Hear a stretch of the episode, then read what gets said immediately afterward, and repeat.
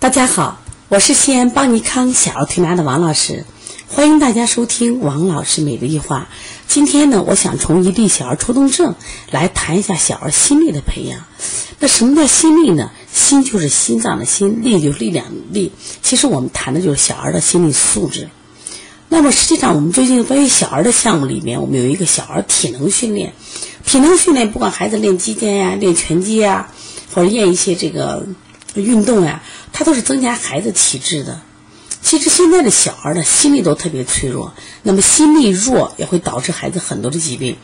那我们想分享一下，我们最近调了一例抽动症，这个孩子从山东潍坊过来，来了以后呢，他抽的特别厉害，就他脖子呀向右向左抽，特别厉害。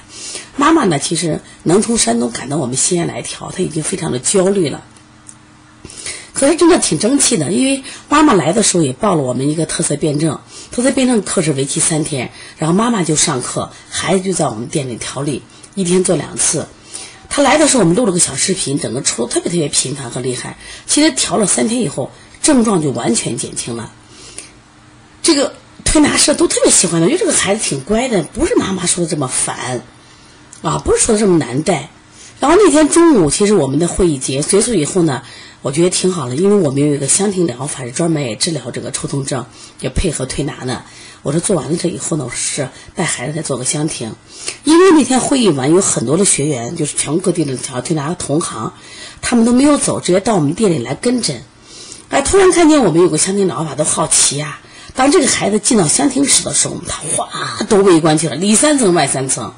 当时我们陪伴的那个香庭治疗师就发现，这个孩子当时进去不太对，就有点抽。他实际上是为什么会抽？就是因为周围的人把这个香亭室围观了以后，他心里产生了压力了。从那天下午以后啊，就开始加重了。到了第二天中午，妈妈说：“呀，奇了怪了，前三天都已经环境好了嘛。哎呀，我还觉着真好了。我说给你送锦旗了，这俩锦旗送不了，怎么就反馈这个怎么就反复这么厉害了？”就我一直在想，我说到底什么原因造成的？我说也找原因。后来呢，我们就倒回去这个时间，就在这想啊。后来发现，我们以为有视频嘛，发现从进香亭的时候就开始加重了。加重以后呢，后来我就嘱咐，就所有的学员啊，包括这两天跟着的学员，我说在推拿时候你们要远离，不要跟你学生，不不要跟你这些那个客户。有些孩子人家胆大，啊胆儿正。人家还会去拒绝，像我们的仔仔，你离远点，离远点，少离离我远点。那这种孩子心理强大呀。我像这个小洋洋啊，他心里弱得很，他也不敢说。当你们这么多人围观的时候，他实际上是有压力的，但是他表现不出来。结果呢，他又加剧了。实际上，我后来跟他妈沟通很多，妈妈呢本身也是个小儿推拿师，人呢挺好，是个热情也是勤快的人。他发现他对别人家的孩子啊。认同感好，就是说别人家的孩子，嗯，这也好，嗯，那也好，就是我说看他自己孩子哪哪哪都不好，烦死人了，脏兮兮的来回滚。其实我们每个人孩子都有这样的问题，都有多多少有这样的问题。孩子就是孩子嘛，四五岁的孩子他不脏谁脏？他不吃手谁吃手？他不抠鼻子谁抠鼻子？你让一个成年人抠鼻子，肯定不许抠的，是不是？但是我们把这些，他可能就是三四岁孩子该做的事情，所以说家长呢都视为是坏毛病、臭习惯，就老去限制。包括今天中午他还在没走嘛，我我在那个办公室听见他说：“好，你今天滚得好，给王老师把地都拖了。”我就走过来，我说：“公公又怎么了嘛？衣服脏了，咱有洗衣机洗了嘛。”所以说。其实我们往往都在细节上，就是手脏啦、衣服不干净啦、吃个手的细节呢，老给孩子什么呀？高度的关注、高度的支持，不停的什么呀？就是限制。结果这些孩子的情感包括身体得不到释放，所以他的心力特别重，才容易得多动症、抽动症。大一点孩子得抑郁症。前两天听了一个课，就讲的是。当时在北京很有名的一个教授讲，现在北京的大学生十万人抑郁症，这个数字你们觉得多吗？其实不多。为什么不多呢？因为现在的孩子啊，都是在屋里长大的，教室长大的孩子，而且与人交流的机会都很少。我们不能让给孩子别人玩啊，别人孩子你这孩子学习不好，影响了你孩子呀，或者你想给好好孩子玩，好孩子怕你耽误我时间呀。所以我们的孩子都是孤孤单单长大。他可能在某些技术方面可能得到了成长，会画画呀，会弹琴呀，可是他们的心理素质都没有得到培养。而且我们家长又没有教孩子，当遇到挫折怎么办？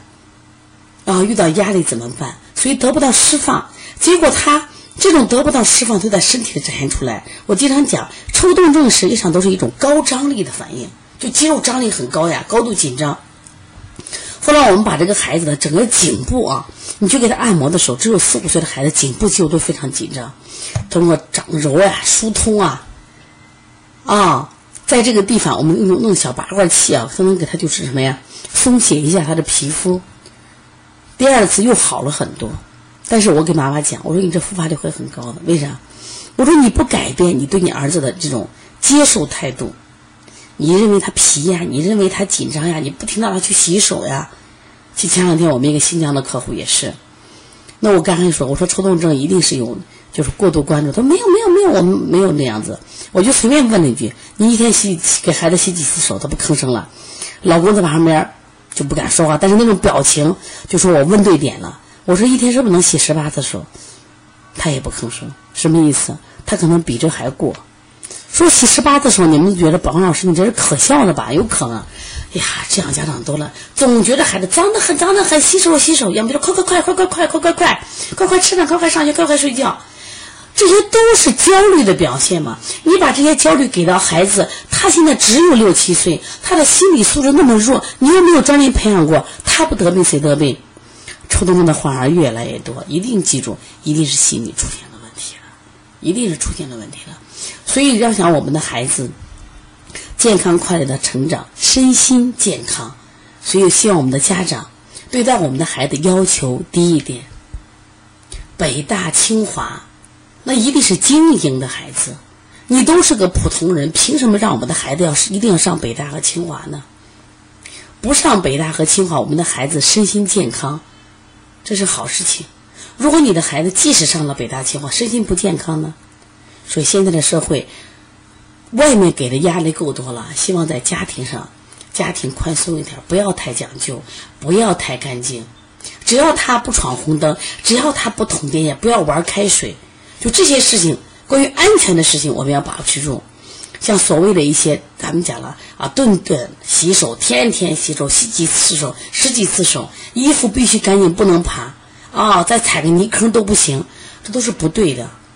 说希望我们的孩子快乐一点，另外创造条件都在户外运动，还有创造条件跟他同龄的小朋友玩，这才是真正让他内心开心快乐的事情。因为只有同年龄的小朋友才懂他。如果大家呃你遇到什么样问题，可以直接拨打我的电话幺三五七幺九幺六四八九。另外呢，我们在六月底有两场这个课程，第一场课程是我们鼻炎腺样体和视力的调理课程，我觉得要学一下。邦尼康都是技术课程啊，我们没有产品。为什么呢？现在腺样体的患儿以及近视的孩子越来越多了，希望通过我们的技术能帮到他。另外呢，我们在六月底还有一场这个小儿推拿，就是考证班，就是现在好多小儿推拿师学完以后没有证，那我们陕西省呢有小儿推拿师专项专项能力考证，那我们今年已经是考了第啊四期了，六月三十号是第五期，如果大家有兴趣的话啊。可以加这个我们的微信幺七七九幺四零三三零七来咨询。好，谢谢大家。